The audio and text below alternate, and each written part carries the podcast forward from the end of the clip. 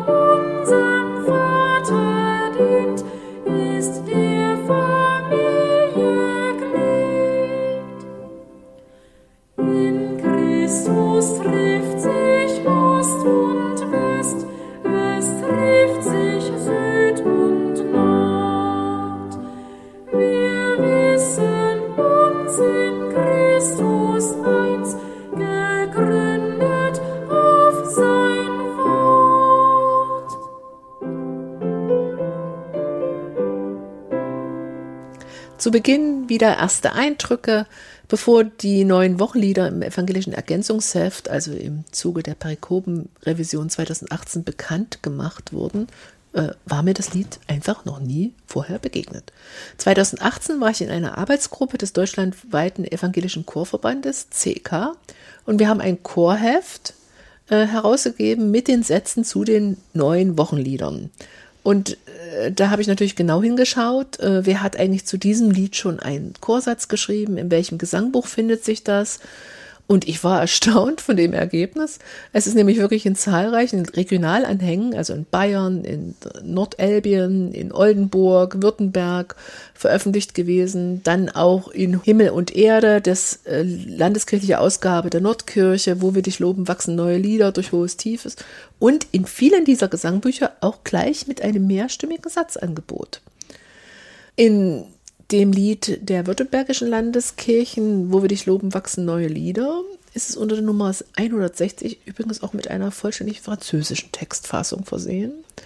Und es gibt aber Regionalteile, Oldenburg und Nordelbien, da habe ich nachgeguckt. Oder ist das Niedersachsen? Weiß ich jetzt nicht ganz genau, aber da ist der Text ein bisschen anders. Also die Textfassung, als sie jetzt ins Ergänzungsheft gekommen ist. Du kennst das Lied seit der Perikopen-Revision. Ich kenne es seit 2023. Das ist das Jahr unserer Aufnahme. Ja, ich habe es mir für diese Folge des Wochenlieder-Podcasts das erste Mal zu Gemüte geführt.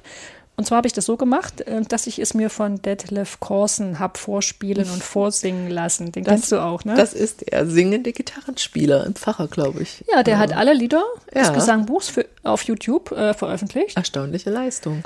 Begleitet sich selbst mit der Gitarre und das ist wirklich, ein- finde ich, ein toller Service, um in Erstkontakt mit unbekannten Liedern zu treten, unter Wahrung des Sternenflottenprotokolls für Erstkontakte.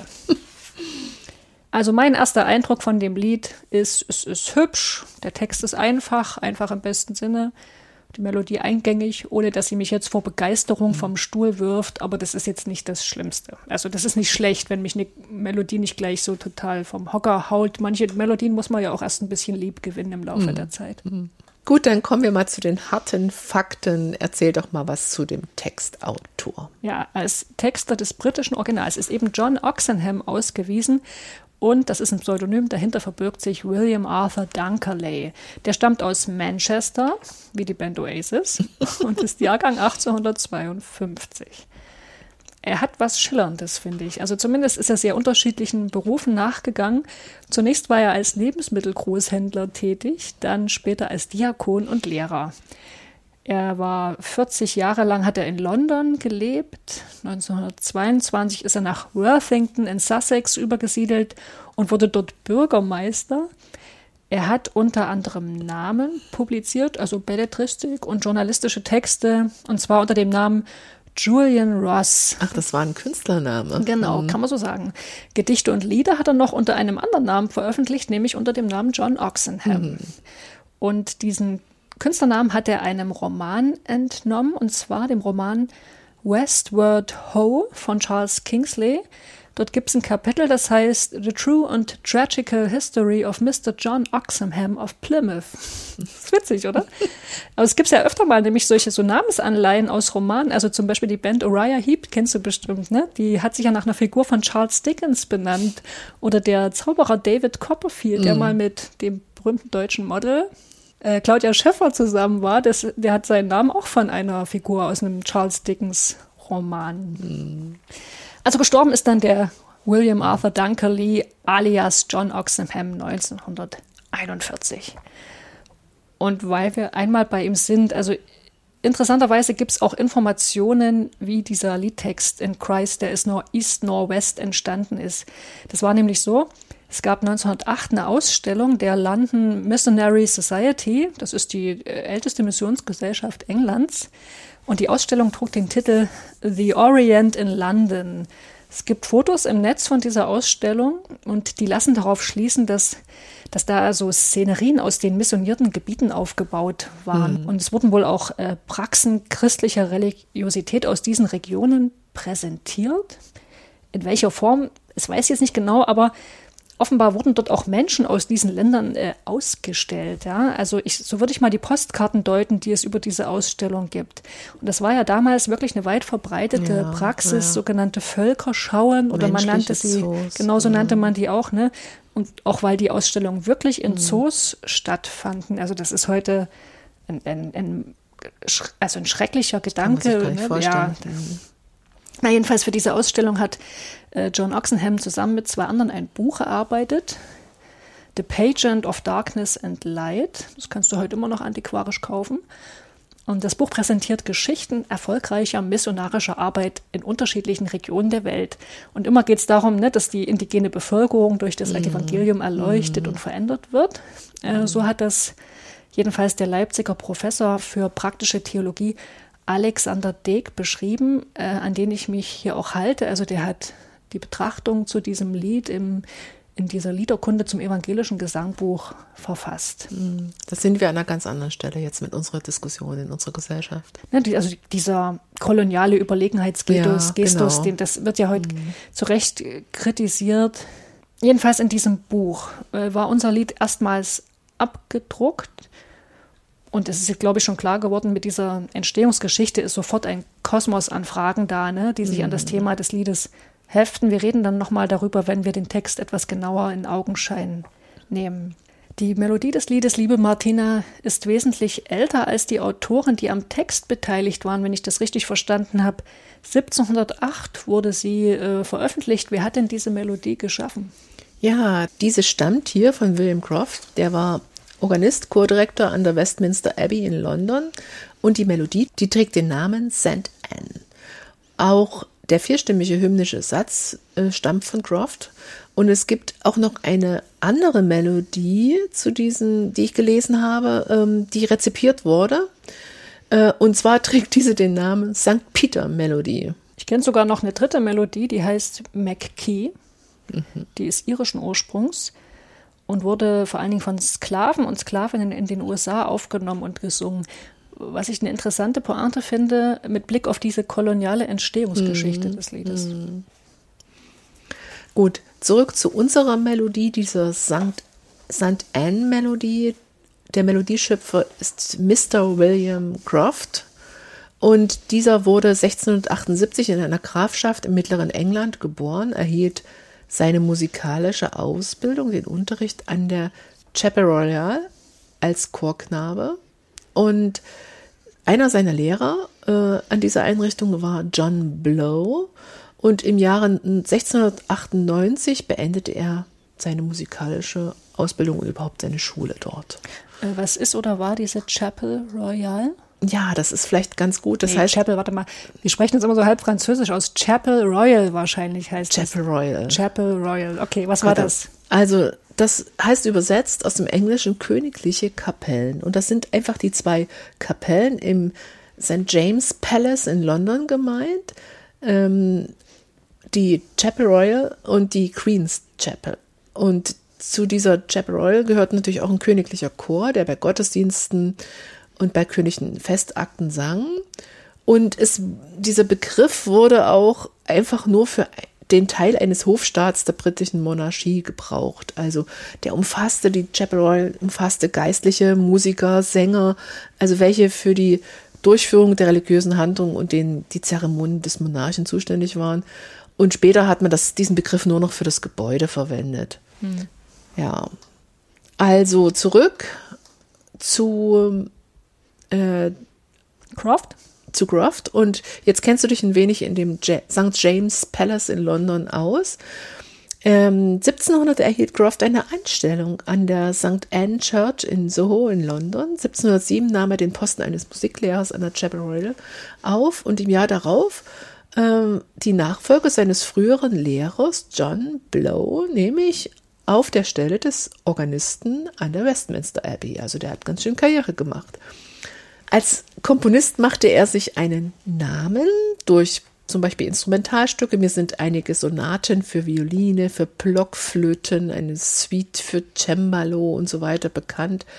Auch eine Sammlung von Musikstücken der Kirchenmusik, überschrieben mit Musica Sacra. Und er gilt wirklich neben Henry Purcell als der Komponist des 17. Jahrhunderts. Er hat wirklich Einfluss auf die musikalische Entwicklung seiner Zeit gehabt und besonders in Bezug auf die Komposition polyphoner Kirchenmusik, also dieser ganz eigenen selbstständigen Mehrstimmigkeit von vielen einzelnen Stimmen.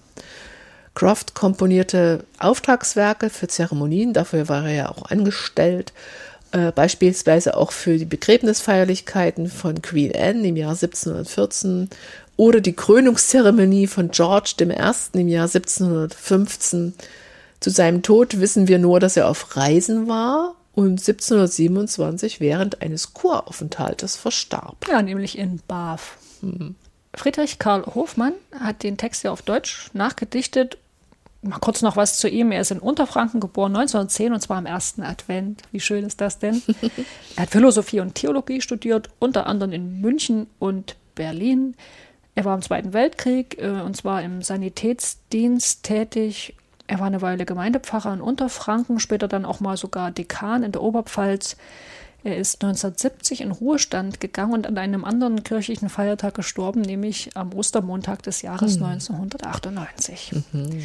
Er hat in seinem Leben wichtige Positionen inne, die was mit Kirchenmusik und vor allen Dingen mit äh, Kirchenchören zu tun haben. Martina, das ist ja dein Metier. Vielleicht sagst du mal kurz. Ja, Friedrich Karl Hofmann war Beauftragter für kirchliches Singen der Bayerischen Landeskirche. Grüße gehen raus. Wir sind doch jetzt in Sachsen ganz dicke mit Bayern. Du meinst, weil wir einen gemeinsamen Regionalteil. EG-Regionalteil planen.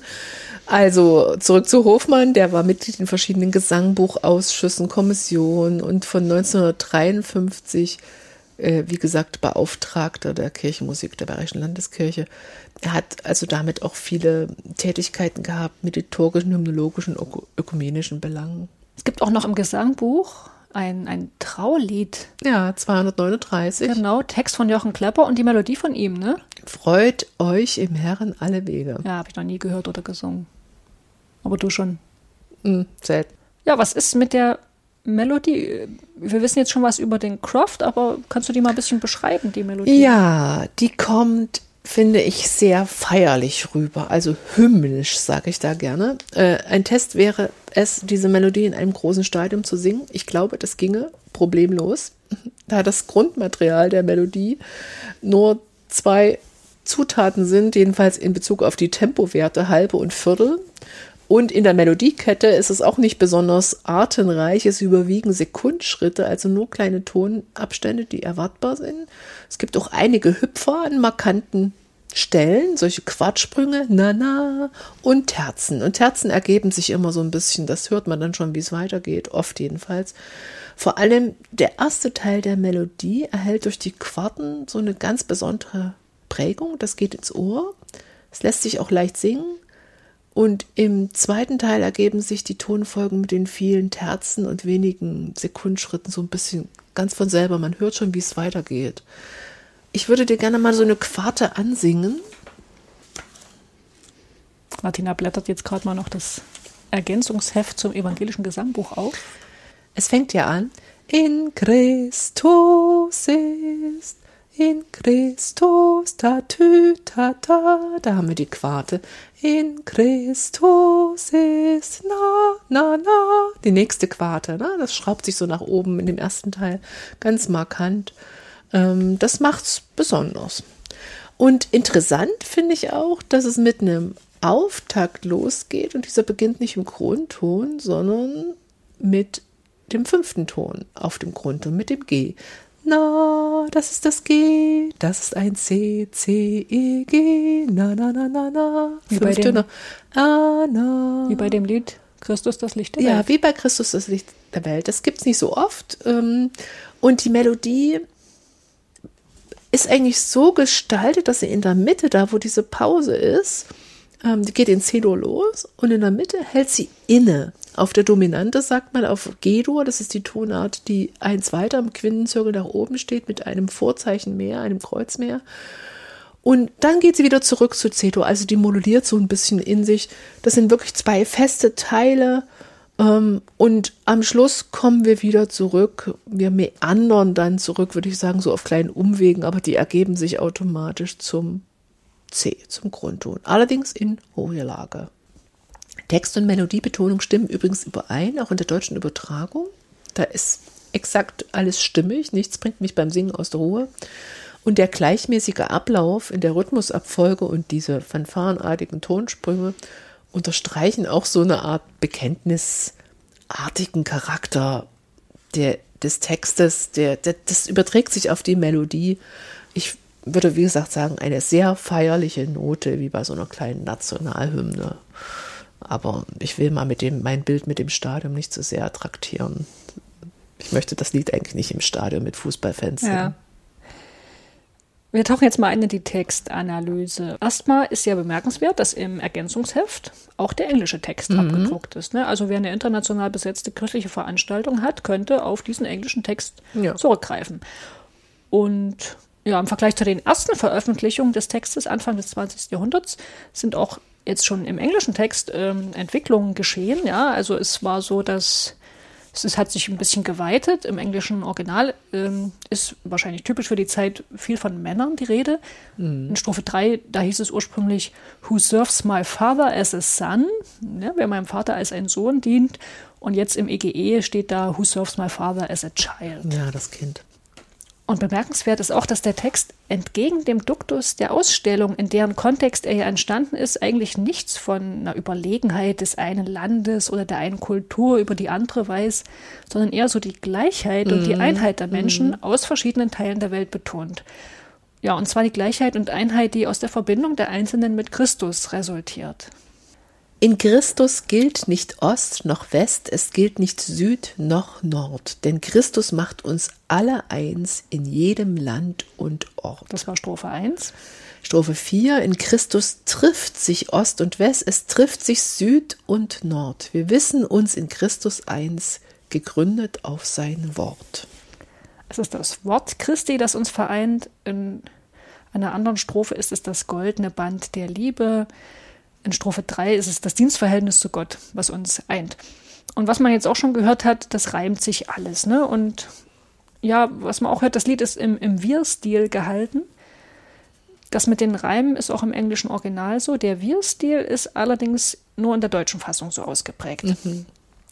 Der Alexander Dick, äh, Professor Alexander Dick, den ich vorhin schon erwähnt habe, ne, der dieses, äh, der den Kommentar zu diesem Lied geschrieben hat, ähm, der beurteilt das Lied sehr differenziert, finde ich. Also einerseits sagt er, die Euphorie, die das Lied ausstrahlt und in die man auch mitgerissen wird, die ist gut für den ökumenischen Dialog zwischen den verschiedenen Konfessionen, nämlich auch gerade dann, äh, wenn es mal nicht so gut läuft, was, sage ich jetzt mal, diese lehrmäßige Diskussion angeht. Ne? Dazu passt auch eine Anekdote aus dem Zweiten Weltkrieg. Martina, äh, vielleicht kannst du die mal erzählen. Die hat ein Kenneth W. Osbeck in einer Erzählung mal präsentiert. Wie geht die? Ja, da gibt es die berührende Erzählung aus dem Zweiten Weltkrieg. Äh, da ankerten nämlich zwei Schiffe in einem Hafen nebeneinander. Ein Schiff mit US-Amerikanern, eins mit Japanern, die in den USA beziehungsweise in Japan beziehungsweise in Japan als feindliche Ausländer identifiziert worden waren und nun wieder eingegliedert werden sollten. Die Passagiere der Schiffe blickten sich von Deck aus an und plötzlich begann einer zu singen unser Lied. Darauf stimmte ein Passagier des anderen Schiffs ein. Und es entstand ganz spontan ein Chor von Menschen aus Ländern, die offiziell als Feinde galten, nun aber gemeinsam Gott lobten und davon sangen, dass Christus alle Unterschiede überwindet. Das könnte ein Drehbuch für einen Film sein. Ich wundere mich, dass das noch nicht äh, verfilmt worden ist, ehrlich mhm. gesagt. Hm, vielleicht ist das sogar schon verfilmt worden. Das müsste man mal recherchieren. Das war jetzt jedenfalls ein Beispiel, wer weiß, ob das stimmt, ne? aber so für diese Einheitseuphorie, die das Lied Und auslösen dieses kann. erhebende, verbindende Gefühl, ne? was Genau. dann auch beim, bei diesem feierlichen Singen auch entsteht. Ne? Man kann aber auch kritische Fragen an das Lied stellen. Auch das macht der schon erwähnte Alexander Deeg. Der sieht zum einen die Gefahr, dass diese behauptete Einheit in Christus, ich sag mal, die faktischen Unterschiede zwischen den Kirchen in, im Norden, ne, also die europäischen Kirchen, die amerikanischen Kirchen und im Süden, das wären also die afrikanischen oder lateinamerikanischen Kirchen, dass diese Unterschiede dann ausgeblendet werden oder auch zu schnell übergangen werden. Und da gibt es einfach Unterschiede. Und dann fragt er noch daran anschließend, wie kann eigentlich das Lied gesungen werden, ohne die Probleme des Kolonialismus, also die, die schlimmen Folgen zu verdrängen. Auch mit dieser Entstehungsgeschichte des Liedes. Ne? Genau. Ja, und noch eine weitreichende Frage stellt er nämlich, wie sich die Einheit der Gläubigen in Christus zum Miteinander der Menschen verhält, die anderen Religionen angehören, beziehungsweise sich selbst überhaupt nicht als gläubig verstehen. Ne? Auch das kann man ja fragen. Wie singe ich das Lied im Gottesdienst und vor allen Dingen am dritten Sonntag nach Epiphanias? Ich bin der Meinung, das ist so ein typisches Orgellied. Ich würde so richtig viel an farbigen Registern zusammenmischen, auch etwas feierlich spielen. Das heißt, betont in einem etwas langsamen, getragenen Tempo. Auch im vierstimmigen Satz, der abgedruckt ist im Ergänzungsheft, kann man die feierliche Wirkung sehr schön spüren. Man möchte sich eigentlich wie beim Credo-Lied erheben und im Stehen singen. Kann man das Lied als Bekenntnislied singen? Reicht euch einander eure Hand, uns trennt kein Unterschied, heißt es in Strophe 3. Also, bin ein bisschen vorsichtig. Du hast es ja gesagt, wie kann das Lied gesungen werden, ohne Probleme zu verdrängen? Oder ich sag's mal anders, mit feierlichem Pomp oder Kitsch zu überdecken. Ne? So ein schönes Gefühl, das ist doch alles in Ordnung, das stellt sich schnell her. Da ist vielleicht auch ähm, die, die Musik eine Verführerin. Also hier braucht's wirklich ein, ein sensibles Gefühl, was ist zu viel und was ist auch echt. Ich habe auch darüber nachgedacht, äh, wie man das Lied gestalten könnte. Und das sind mir eigentlich auch nur so, ich würde sagen, plakative, kitschige Sachen eingefallen. Also zum Beispiel, dass mehrere Leute das singen, während sie aus verschiedenen Ecken der Kirche aufeinander zugehen. Oder das goldene Band, was ja in der einen Strophe vorkommt. Da könnte man natürlich auch was damit machen. Aber das fände ich eben eigentlich auch schon zu viel. Denn das Lied ist so so eindeutig, ne, wenn man das dann noch unterstreicht durch solche Gesten, das ist dann, glaube ich, auch zu dick aufgetragen. Wie, wie ordnet sich denn das Lied in das Proprium des dritten Sonntags nach Epiphanias? Also ich finde, es ordnet sich sehr schön ein. Wir haben ja den Wochenspruch. Es werden kommen von Osten und von Westen, von Norden und von Süden, die zu Tisch sitzen werden im Reich Gottes. Ja. Das ist bestimmt auch eine Vorlage für das Lied gewesen. Ähm, das ist in der lukanischen Variante der Wochenspruch. Gibt sogar noch eine matthäische Variante dieses Bibelverses und die kommt im Evangelium des Tages vor. Das ist so eine Fernheilungsgeschichte. Ja, da geht es um den, um den Knecht eines römischen Hauptmanns. Überhaupt, finde ich, drehen sich die biblischen Texte dieses Sonntags um das Thema Grenzüberschreitung im ganz positiven Sinne. Also das geht darum, dass Gottes Heilswillen oder auch Jesu Heilshandeln sich nicht auf Israel beschränkt, sondern eben darüber hinausgeht. Äh, Einer der Predigtexte stammt übrigens aus dem Buch Ruth. Ruth ist ja eine Moabiterin, wird aber in der Heilsgeschichte eine der Urgroßmütter Davids und dann sogar eine der Ur-Ur-Urgroßmütter Jesu. Oder die Samariterin am Brunnen ist eine andere Geschichte, die als Predigtext vorgesehen ist. Du siehst, da passt unser Lied super, super rein.